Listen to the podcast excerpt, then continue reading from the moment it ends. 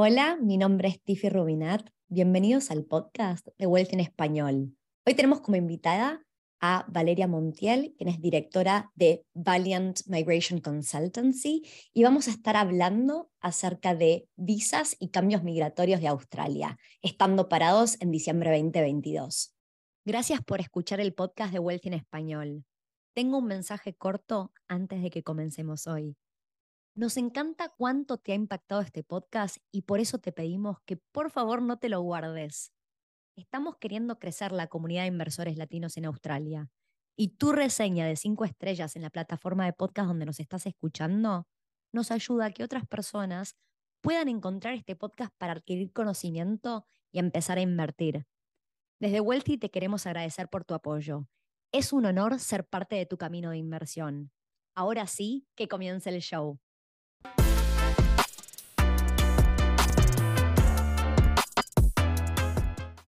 Bienvenida Valeria, ¿cómo andás?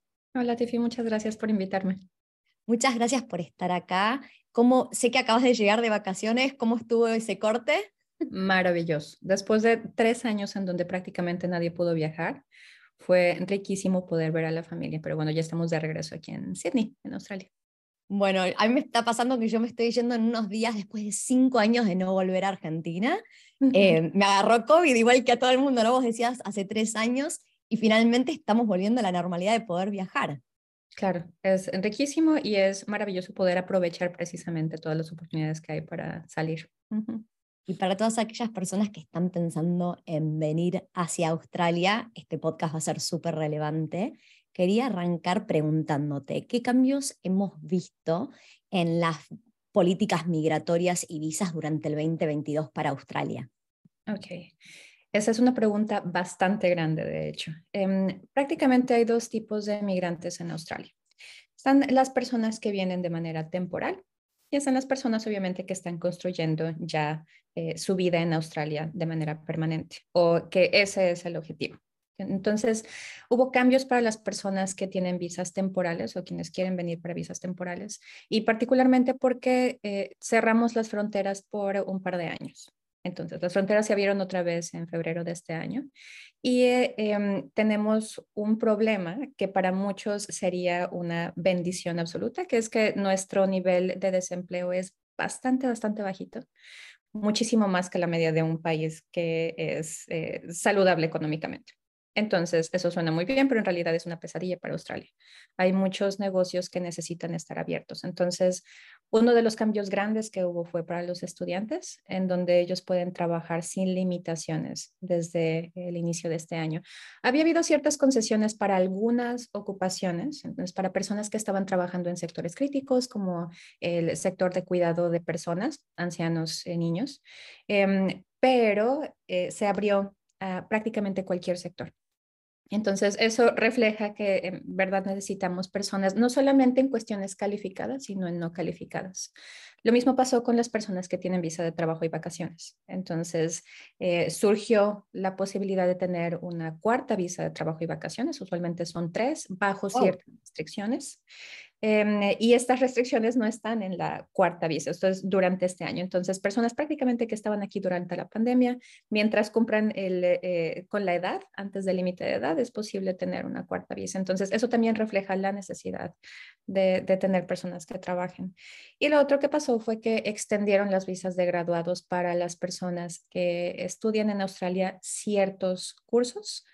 Em, de manera permanente para las personas que estudian maestría, alargaron la visa de graduado, que es una visa que te permite trabajar aquí en Australia después de estudiar, de dos a tres años permanentemente. Entonces, tres años son bastante sólidos para poder crear opciones migratorias permanentes. Y para las personas que estudiaban diplomados eh, durante este año fiscal, o sea, hasta el 30 de junio del siguiente año, es posible aplicar también a visas de graduado. No importa el sector que estudiaste, entonces eso es gigante también para nosotros. Mucha gente que estaba pensando quedarse de forma temporal, ahora está considerando quedarse permanentemente. Lo que sea, ha pasado, dime. Te iba a decir, o sea, a raíz de que haya un faltante tan grande de gente para trabajar, surgieron todas estas oportunidades que, que permiten de, una, de, cierta manera extender la visa a más tiempo o, o incluso ir por visas calificadas y, y, juntar la experiencia, ¿no? Exactamente, sí. Entonces, eso es para las personas no calificadas, pero ha habido cambios también para em, migración permanente. Claro. Todo suena muy positivo hasta el momento. O sea, cualquier persona que quisiera venir y, poder buscar quedarse o más establemente o pasar un poco más de tiempo, suena que los cambios fueron muy positivos. Correcto. Entonces, precisamente donde iba a lo que sí no ha pasado es que no se ha cambiado la lista de migración calificada aún. Eh, estábamos esperando que hubiera un cambio grande Em, en las ocupaciones de, la lista de migración calificada a principios de 2020, particularmente antes de la pandemia. Después vino COVID y entonces hubo cosas muchísimo más importantes que tratar. Eh, es inminente que eso cambie, particularmente porque las necesidades de Australia también por la transformación de, la economía y los diferentes sectores por eh, COVID. Em, necesitamos gente de ciertas ocupaciones eh, de manera prioritaria hay otras que no se necesitan tanto, pero en realidad lo que necesitamos es más cosas en general. Entonces, el, em, la predicción es que la lista se va a ampliar y eh, algunas ocupaciones van a pasar a tener más prioridad o más oportunidades migratorias. Ahora estamos especulando, obviamente. Tenemos que obviamente, claro, o sea, estamos, son lo, es lo que estamos esperando o lo que alguien experto como vos espera como cambio inminente, imaginemos para principios del 2023, si es posible, o sea, es, es urgente en realidad, ¿no? Lo, lo, esperamos hace bastante tiempo. Correcto, es urgente. Sin embargo, con el Departamento de Migración eh, tienden a tomar decisiones a veces de manera muy abrupta, de la noche a la mañana o a veces toman bastante tiempo. Acá se tomaron tiempo. Sí, exactamente. Entonces, no sabemos si es que va a ser en este año fiscal o si es para el siguiente, eh, mm. pero esperamos que sea antes del siguiente año fiscal precisamente. Ok, y puedo preguntar qué industrias son las que creemos que requieren mayor cantidad de personas. Durante COVID hubo una lista que de hecho todavía está en vigencia que se llama lista prioritaria. Hay 674 ocupaciones en la lista de migración calificada. De ellas hay tres categorías, mediano y largo plazo, corto plazo y eh, ocupaciones regionales. Entonces, eso depende precisamente de la prioridad. Entonces, las que están en mediano y largo plazo de alta demanda son 212 ocupaciones, incluyendo ingenierías, tecnología, ciencias, salud, eh, educación Em, muchas cosas en el área de construcción también y de mantenimiento. De esas hubo 44, o hay todavía 44 ocupaciones en la lista prioritaria. Em, eso incluye contadores, varias personas en el área de tecnología em, eh, y eh, cuestiones financieras también. Entonces, eran cosas que necesitábamos exactamente en ese momento de 2020-2021 tan complicado.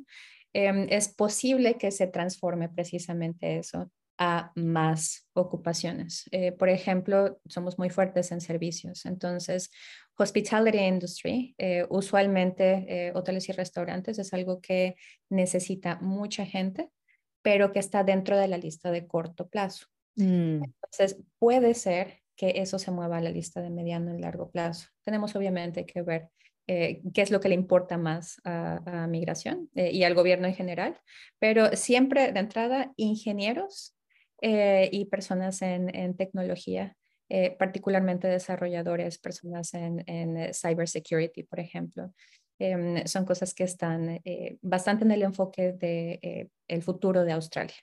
Y cuestiones que tengan que ver con cuidado ambiental, también eso está muy fuerte porque no solamente está el sistema de migración calificada, también tenemos al sistema de talento global es para personas que tienen un perfil internacional en economía circular, por ejemplo, o en defensa o en tecnología, en sectores que están más enfocados en qué es lo que va a venir en los siguientes años en Australia.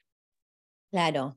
Dijiste montones de cosas importantes, Valeria, y mm, cuando estabas hablando acerca de, mm, por ejemplo, se requieren más ingenieros, gente que trabaja en Haití, eso lo venimos escuchando hace ya unos años, pero después hablaste de hospitality y se nota, ¿no? En el día a día uno quiere salir em, a un café, a tomar un desayuno, a comer, y en todos lados están buscando personal.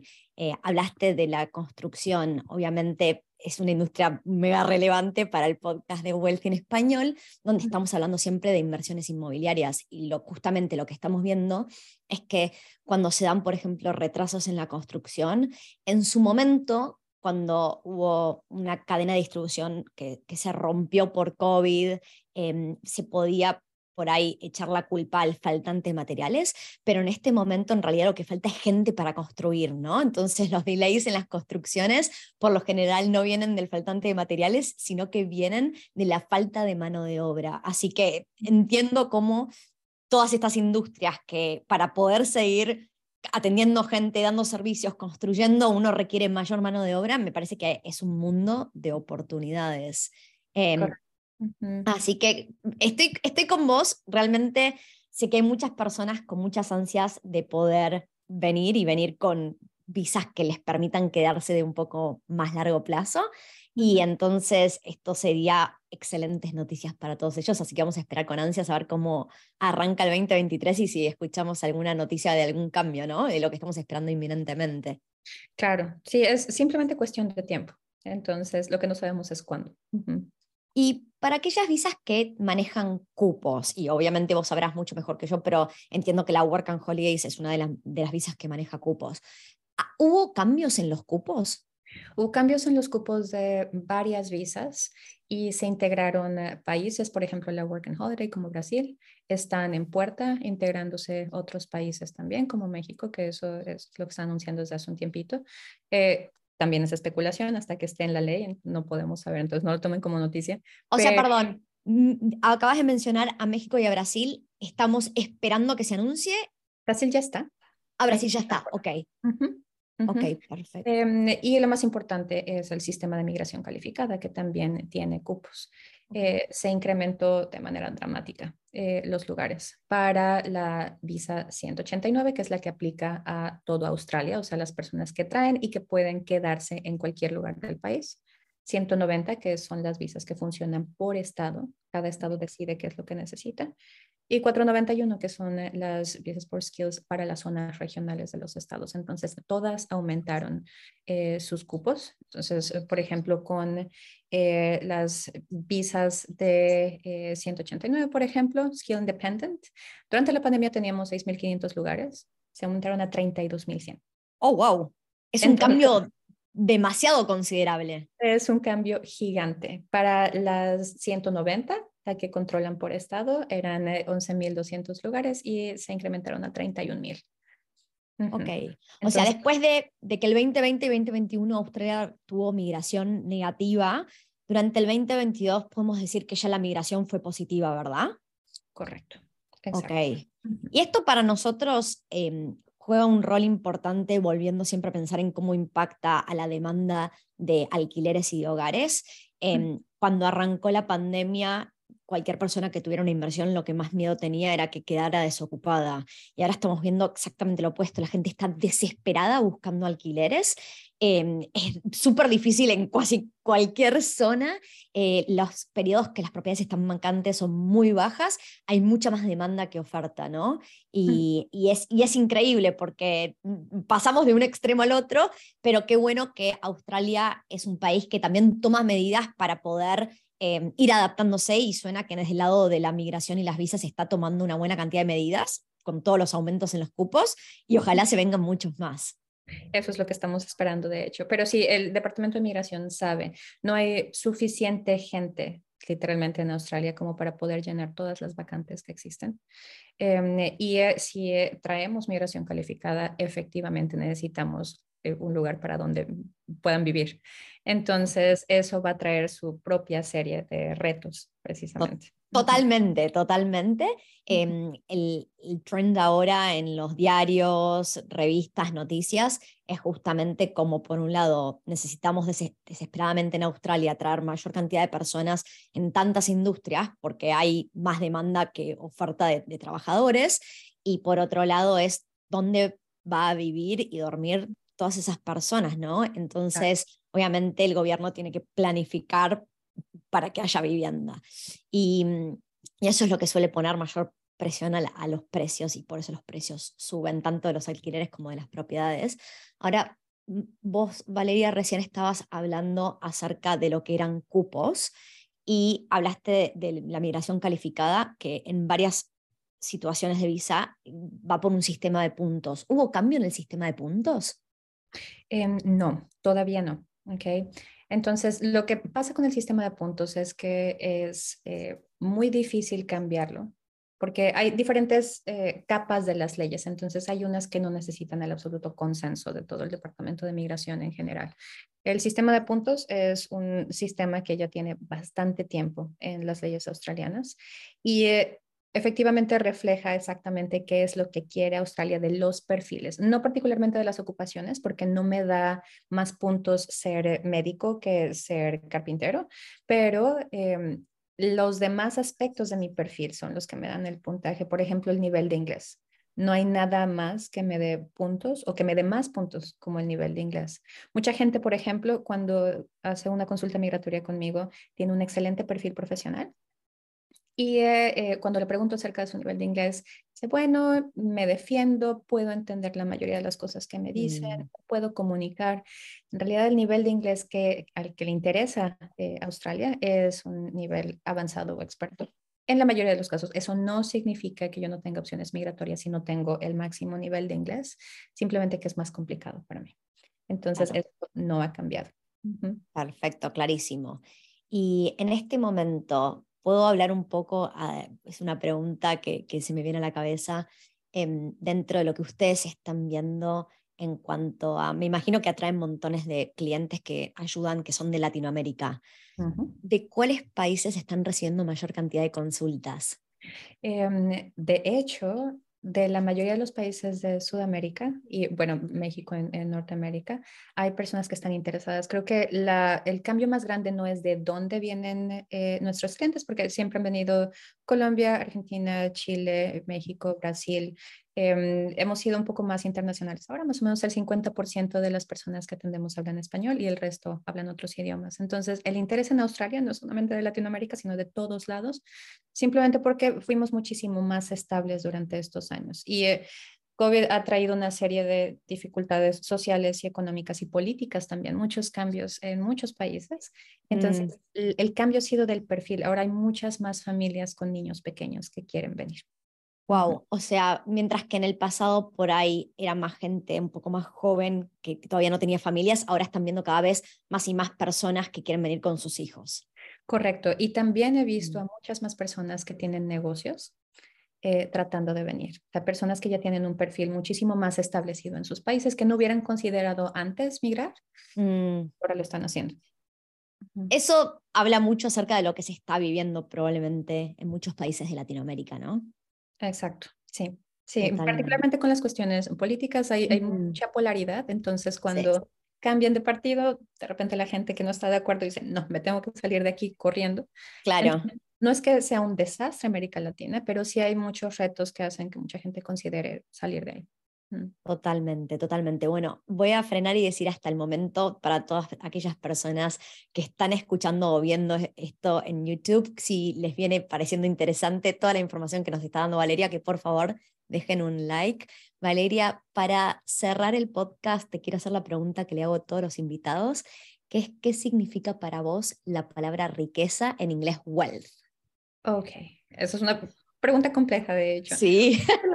sí, la, definición de, la abundancia de las posesiones, creo que para mí es la abundancia de las cosas que te dan bienestar a ti y a las personas que amas, incluyendo obviamente las eh, cuestiones que pueden darles a ellos los cuidados y el bienestar que necesitan. Em, pero también obviamente la riqueza de las conexiones, que eso está bastante escaso últimamente después de COVID, y, la riqueza de la salud, yo creo que es lo más importante.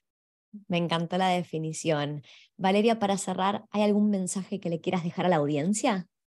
Em, creo que es, importante tomar decisiones informadas. Es Australia uno de los mejores destinos. He vivido en algunos otros lugares del mundo que tienen eh, calidad de vida similar, pero Australia tiene una cuestión de, multiculturalidad y riqueza como tú decías, precisamente de todo lo que es importante, em, bienestar en cuanto a seguridad, en cuanto a, em, prospectos profesionales. Aquí alguien puede decir, bueno, voy a hacer una carrera cinco años y después me voy a reinventar. Eh, y es posible eh, hacerlo aquí. Hay tantas cosas que ah, para mí no es porque yo vivo aquí, pero es uno de los mejores destinos. Pero es importante no guiarse por eh, la información eh, que hay solamente en redes sociales, por ejemplo, etcétera. Hay mucha desinformación acerca de, cómo funciona el sistema en Australia. Entonces, es muy importante tomar decisiones con base en eh, dónde están las fuentes de información fidedignas y después de ahí tomar pasos. Por eso, precisamente, es tan importante tener eh, em, consultas con gente como ustedes o precisamente para migración como nosotros para poder ahora sí tomar pasos seguros y firmes. Totalmente, ¿no? Uno puede, estamos en la era de la información, información en todos lados, ¿no? Pero hay mucha información que, que no, que no suma, digamos que resta. Entonces también poder buscar la información correcta de mano de los expertos es importante. Me encantaría pedirle a aquellas personas que están mirando este video por YouTube y están considerando em, migrar a Australia, que nos dejen en los comentarios em, desde dónde están migrando para, para, tener un poquito más de información en dónde está nuestra audiencia y qué es lo que están pensando en este momento. ¿no? Em, Valeria, también lo que vamos a hacer es para cualquier persona que se quiera poner en contacto contigo con la empresa Valiant Consultancy, Migration Consultancy, en la descripción del podcast vamos a dejar todos los datos para que se puedan poner directamente en contacto. Muchísimas gracias, Steffi. Gracias por invitarme. Gracias por tu tiempo, diste muchísima información muy valiosa. Un placer. Hasta luego. Hasta luego.